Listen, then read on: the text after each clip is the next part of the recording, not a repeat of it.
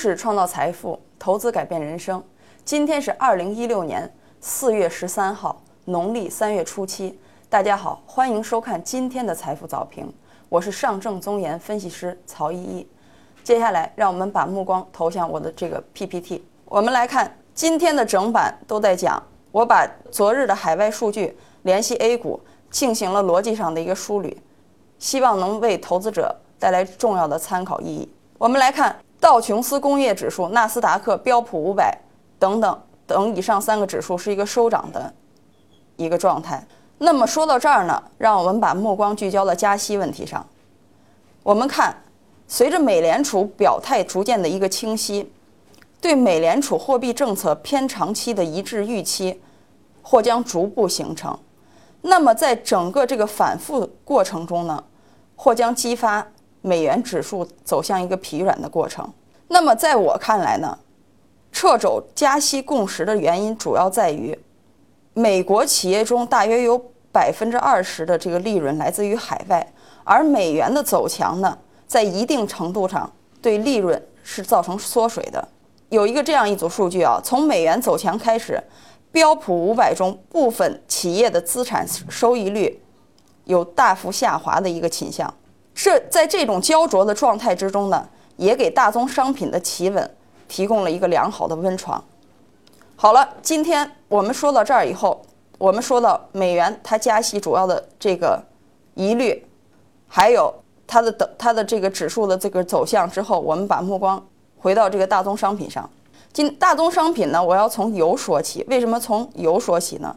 近日以来，四月十七号的多四四月十七号，我们把目光放到 PPT 上，我们看近日来呢，多哈。减动产会议成了市场纷纷热议的话题。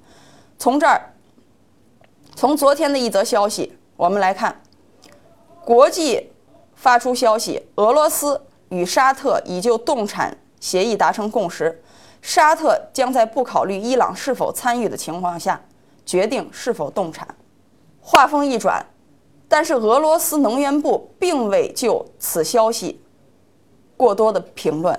那么我们来看，随着会议的渐行渐近，动产协议看上去演变成了一场闹剧。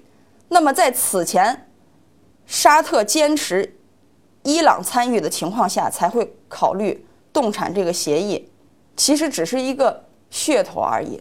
我们看伊朗石油部部长怎么说的，怎么对此回应的？让伊朗加入动产协议是可笑的。自一月针对伊朗的制裁解除后，他们国家主要把这个精力放在了重振原油上。那么，据我看来呢，目前来任何支撑油价的这个支撑油价的这个动产协议，只会对市场弄巧成拙。为什么呢？我们从供需出发，把伊朗排除在外，石油输出组织和俄罗斯的日均产量总计已接近四千零五十万万桶。那么，在这个基础上，也就是说什么呢？产量的冻结在近期的产出水平上根本不会加不会加速市场的再平衡，也就是说，市场可能在过分的渲染这件这件事情。好了，我在此强调，宏观经济和供需在短时间内不会有质的变化，很多消息只是在围绕围绕市场的指数进行渲染。它其实为什么在这个时期过分渲染呢？还是我在之前的节目中提到，这就是短期资金博弈的一个现象。那么无独有偶，我们来看盘面，我们看商品期货，我们从黑色系开始看，我们看到焦炭、铁矿、焦煤等等，它是引领大宗商品一个强势性的反弹。那么为什么黑色系？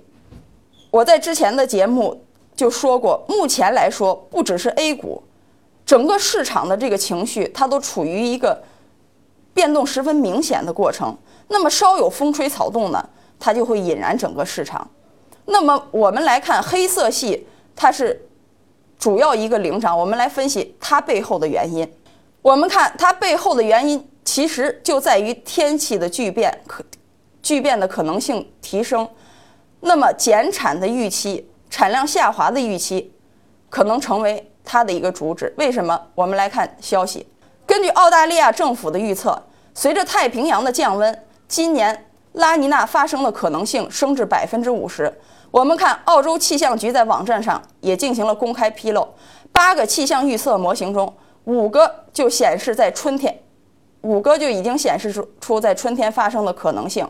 再看，他还说，虽然目前的厄尔尼诺现象可能持续至春秋季或早冬，但是，一些迹象更加显示拉尼娜在春季到来的概率加大了。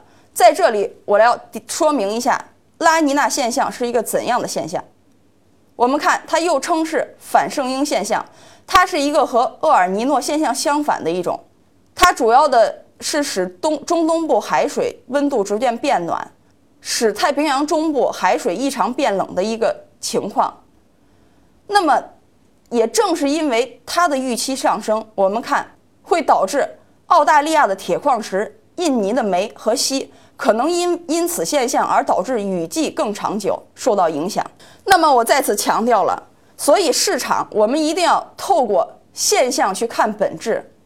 那么为什么昨天黑色系要强势领涨？可能的原因就在这里。我再次重复，市场它只是在短，在一个市场产出没有巨变的情况下，它过它过多的也是只是围绕这个市场来讲这个故事而已。所以，请大家注意到这一点。以后在我的评论中，我会经常通过这个市场这个热议的这些现象，去看它本质上到底发生了什么。那么，至于这个减产会不会？如预期，会不会因天气的影响？我们将对数据进行进一步的追踪。好了，我们看极具戏剧性的一幕来了。国际货币基金组织在下调全球经济预期的同时，上调了中国的经济预估。这个是近一近一近几日来最有代表、最有意义的一个消息了。昨天在晚评中我就说过，A 股今天很可能迎来变盘。那么这则消息的出现也更加也加强了我对这个观以上观点的这个说法。所以呢，我总结一下整个现象，大家进行梳理。市场上一连串发生了这么多有意思的事情，那么它也配合合着 A 股即将迎来的变盘点。那么在早盘的变盘概率。我预测并不是很大，我将会对盘面的权重系数加以追踪。